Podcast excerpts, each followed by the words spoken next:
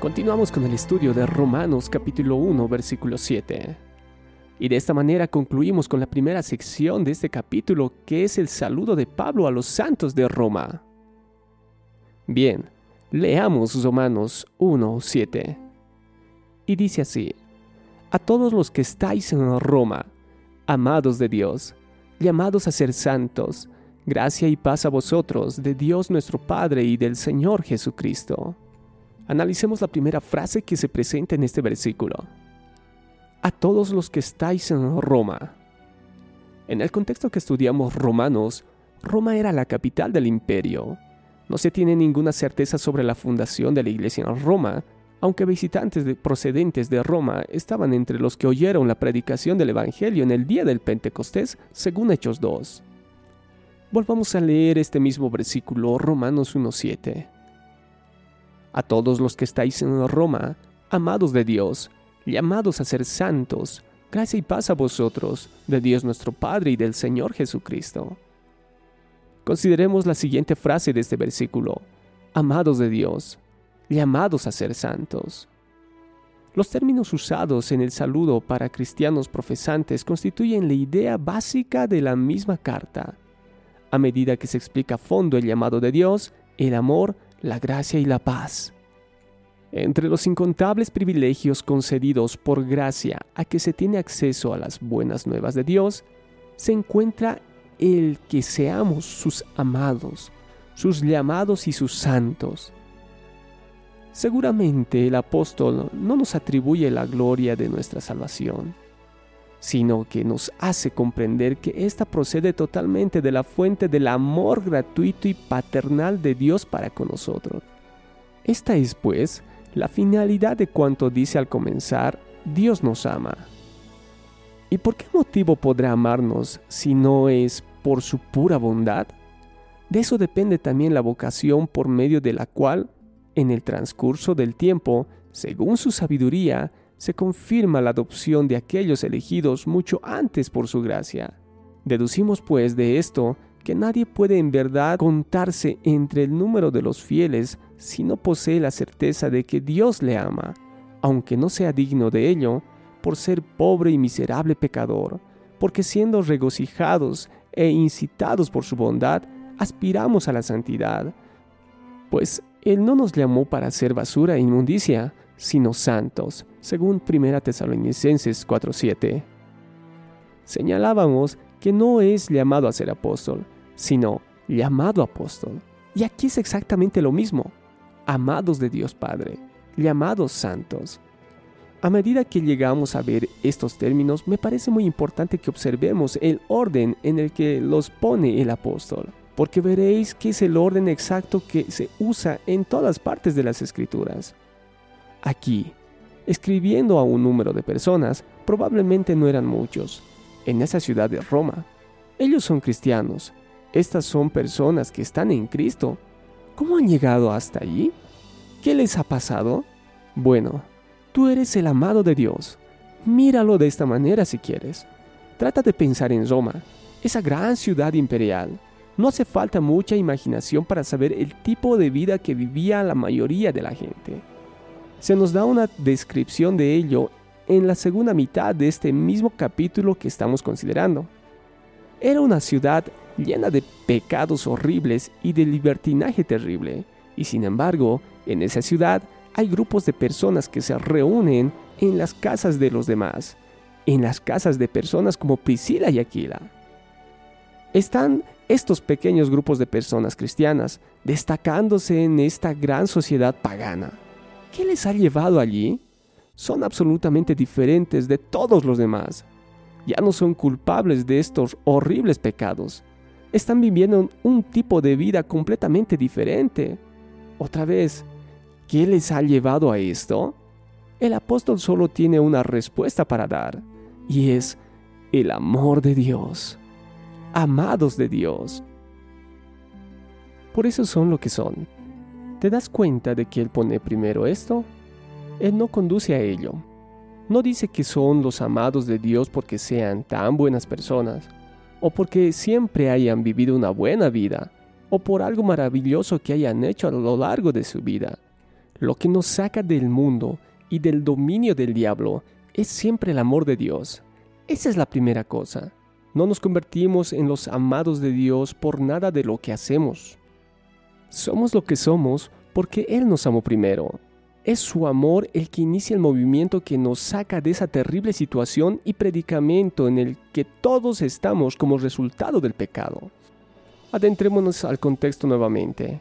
Estos pequeños grupos de cristianos en Roma se están reuniendo de la manera que ya he descrito. ¿Por qué? Porque el Dios eterno ha puesto su amor sobre ellos.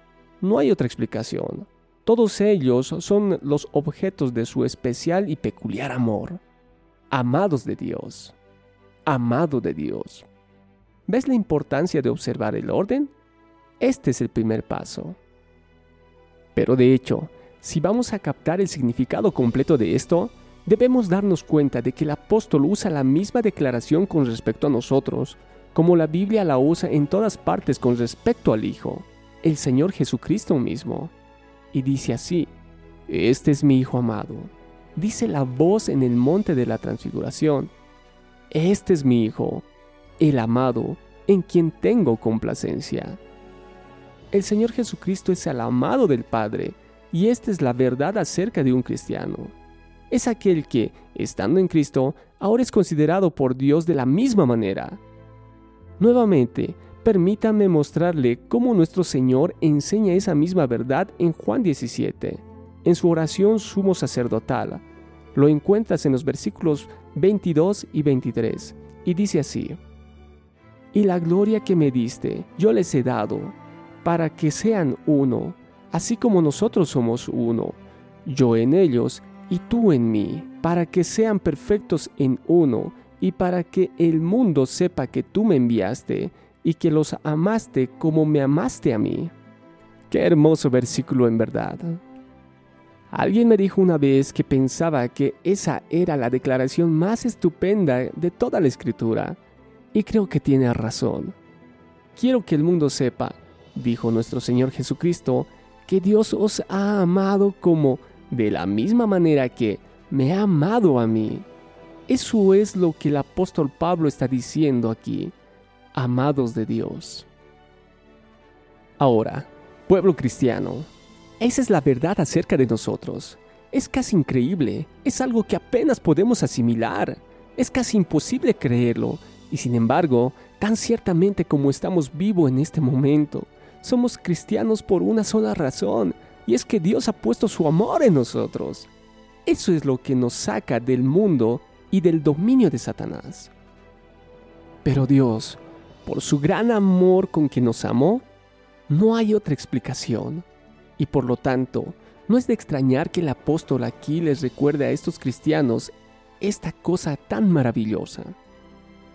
El mundo los odiaba, los persiguió, podrían ser arrestados en cualquier momento por capricho de cualquier tirano cruel que resulta ser el emperador, y podrían ser condenados a muerte y arrojados a los leones en la arena. A menudo eran odiados por todos los hombres, por lo que Pablo está ansioso de que se den cuenta de esto, que son los amados de Dios, que están en Cristo y que Dios los ama de la misma manera que ama a Cristo. Amado de Dios, seguramente todos debemos estar de acuerdo en que la principal dificultad con nosotros como cristianos es que no comprendamos estos términos lamentablemente. No los aceptamos y no lo entendemos. Déjeme decirle que a veces nosotros no tomamos en cuenta estas presentaciones en cada carta. Pero ¿ves la importancia? ¿Ves la importancia de esta presentación? No te apresures a pasar de versículo en versículo de una manera inmediata, queriendo saber y diciendo, quiero saber acerca de esta doctrina o de esta doctrina. Es bueno, pero no te saltes, mi querido hermano. Querido hermano, si tan solo te dieras cuenta, como acabamos de estudiar, de que eres amado por Dios como amó a su propio Hijo, aprenderías lo más importante con respecto a tu santificación sin ir más lejos. Esa es la primera verdad, el amado de Dios Concluimos con el siguiente argumento. Sin embargo, bajo el nuevo pacto, cosas santas tales como el templo, sacerdocio, el arca y los diezmos dejan de existir. La única cosa verdaderamente santa que Dios tiene sobre la tierra es su pueblo. Todas las personas a quienes Él ha apartado en su gracia y soberanía para sí mismo, por medio de Jesucristo. El nuevo templo de Dios y el nuevo sacerdocio de Dios son su iglesia. Es una bella expresión de bendición que añade a sus declaraciones introductorias. Pablo dice, gracia y paz a vosotros de Dios nuestro Padre y del Señor Jesucristo. Los únicos seres humanos que pueden recibir la maravillosa bendición de gracia y paz son aquellos de quienes pueden decirse que son los amados, los llamados y los santos de Dios. Ellos son los únicos que verdaderamente pueden llamar a Dios su Padre, porque solamente ellos han sido adoptados para formar parte de su familia divina por medio de su Hijo verdadero, el Señor Jesucristo. Concluimos esta primera sección de este capítulo. Qué bendición, querido hermano. Y damos créditos a estos hombres de Dios no para darles la gloria, sino sabiendo que son hombres piadosos que nos ayudan a comprender las escrituras tal como lo hacen en este estudio que estamos realizando. Entonces para este estudio se utilizaron notas de los siguientes hombres, Martín Lutero, Juan Calvino, Martin Lloyd Jones, Ernest Sproul y John MacArthur. Y los mensajes están con base al contexto en el cual hoy vivimos. Te esperamos en el estudio de la siguiente sección, a partir del versículo 8 de Romanos capítulo 1. Soy Vidal Álvarez, te esperamos. Bendiciones.